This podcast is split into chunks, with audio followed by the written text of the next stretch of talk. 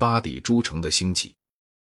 下一阶段关系到皇帝弗里德里希·巴巴罗萨（公元1152至1190年），他是一个富有才干、精力充沛、凡有成功可能的事业就会做得成功的人。他受过相当教育，虽然说拉丁语时感到困难，但却能以阅读拉丁文为乐事。他的古典知识是相当渊博的，并且很崇拜罗马法。他自认是罗马皇帝的继承者，并希冀得到他们所享有的权利。但他作为一个得意之人，在意大利是不负众望的。伦巴底诸城，除去那些惧怕米兰而祈求他保护的城市以外，虽愿意承认他为正式的君主，却反对他来干涉他们的内政。米兰的帕塔林运动继续开展。并或多或少带有一种民主倾向。北意大利大多数城市同情米兰，并团结一致反对皇帝。哈德里安四世是个精力旺盛的英格兰人，曾在挪威当过传教士，于皇帝巴巴罗萨即位后二年做了教皇，并在最初与巴巴罗萨很要好。他们之所以和解，是因为有了同仇敌忾的对象。罗马是对教皇与皇帝双方提出了独立自主的要求，并邀请了一位圣者般的异端者布雷斯奇亚人阿诺德前来支援斗争。他的异端说是很严重的，他断言有财产的僧侣、有领地的主教、拥有财产的修道僧都不能得救。他抱着这种看法，是因为他认为僧侣们应该专诚的献身于属灵的事业上。他虽因异端被人认为邪恶。但却从来没有人怀疑过他那诚心的苦行。曾经猛烈反对他的圣伯纳德说：“他既不吃又不喝，但却像魔鬼一样，只渴求着灵魂的血液。”哈德里安的前任教皇曾写信给巴巴罗萨，指控阿诺德支援罗马民众派。这些人要求选出元老院议员一百人、执政官二人，并自行拥戴一个皇帝。当时，弗里德里希正向意大利进发，闻听之下，自然大为愤慨。罗马要求地方自治，在阿诺德鼓动下，掀起了一场暴动。暴动中，杀死了一名红衣主教。于是，当选不久的教皇哈德里安立即下令停止罗马地区教会举行一切宗教活动。这时，适逢基督复活节的前一周，迷信战胜了罗马市民。他们屈服了，并答应放逐阿诺德。阿诺德躲藏起来，但终于被皇帝的军队拿获了。他们把他烧死，把他的骨灰丢在提伯尔河里，唯恐人们把他的骨灰当作圣物加以保存。由于皇帝弗里德里希不愿在教皇下马时为教皇带将扶凳，因而使加冕礼拖延了一段时期。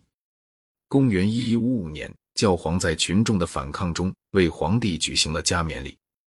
这次反抗遭到了一场屠杀的镇压。这个诚实人既被收拾了，注重实力的政客们就又可以任意恢复他们之间的争吵了。教皇同诺曼人讲和后，遂胆敢和皇帝于公元一一五七年决裂。自此之后，以皇帝为一方。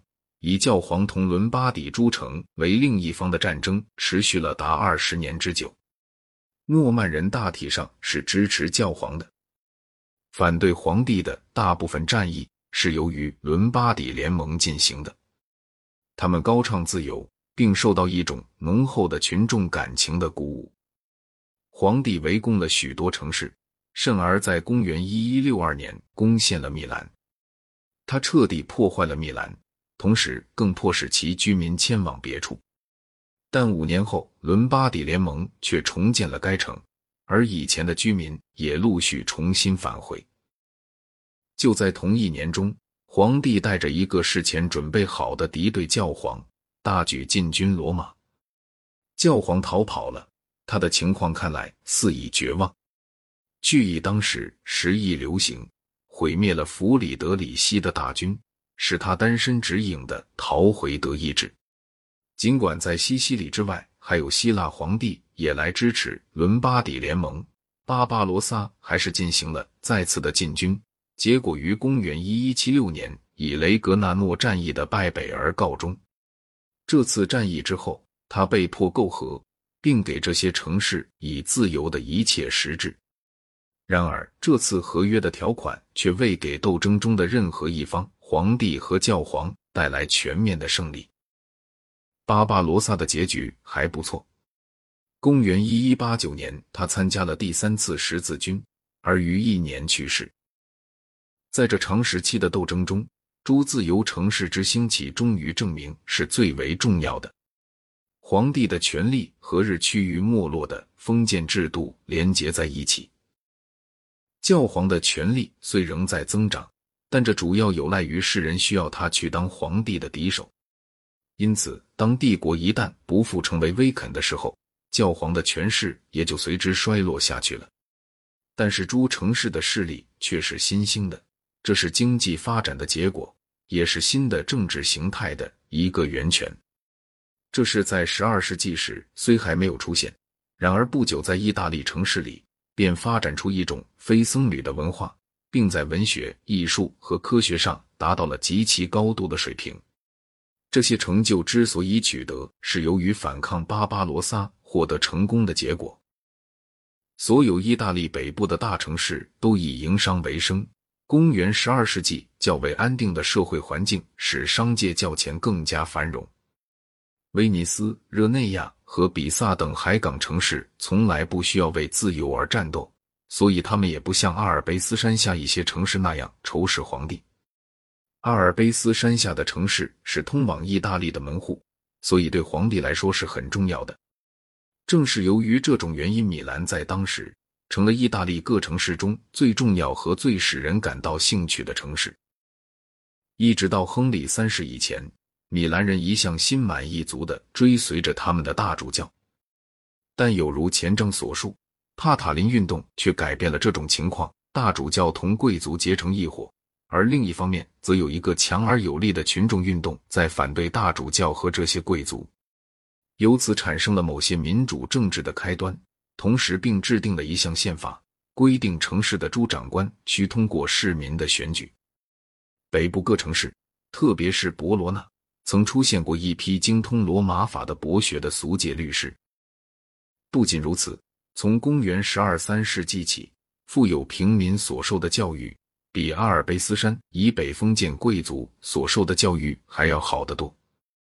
这批富有的商业城市虽然站在教皇一边来反对皇帝，但他们的世界观却不是教会性质的。公元十二、十三世纪里，他们当中许多人持有一种类似清教徒的异端观点，就像宗教改革后英格兰和荷兰商人那样。以后，他们倾向于当自由的思想家，在口头上拥护教诲，但在心中丝毫不惧真正的虔诚。但丁是旧派人物中最后的一个，而博卡丘却是新派中第一人。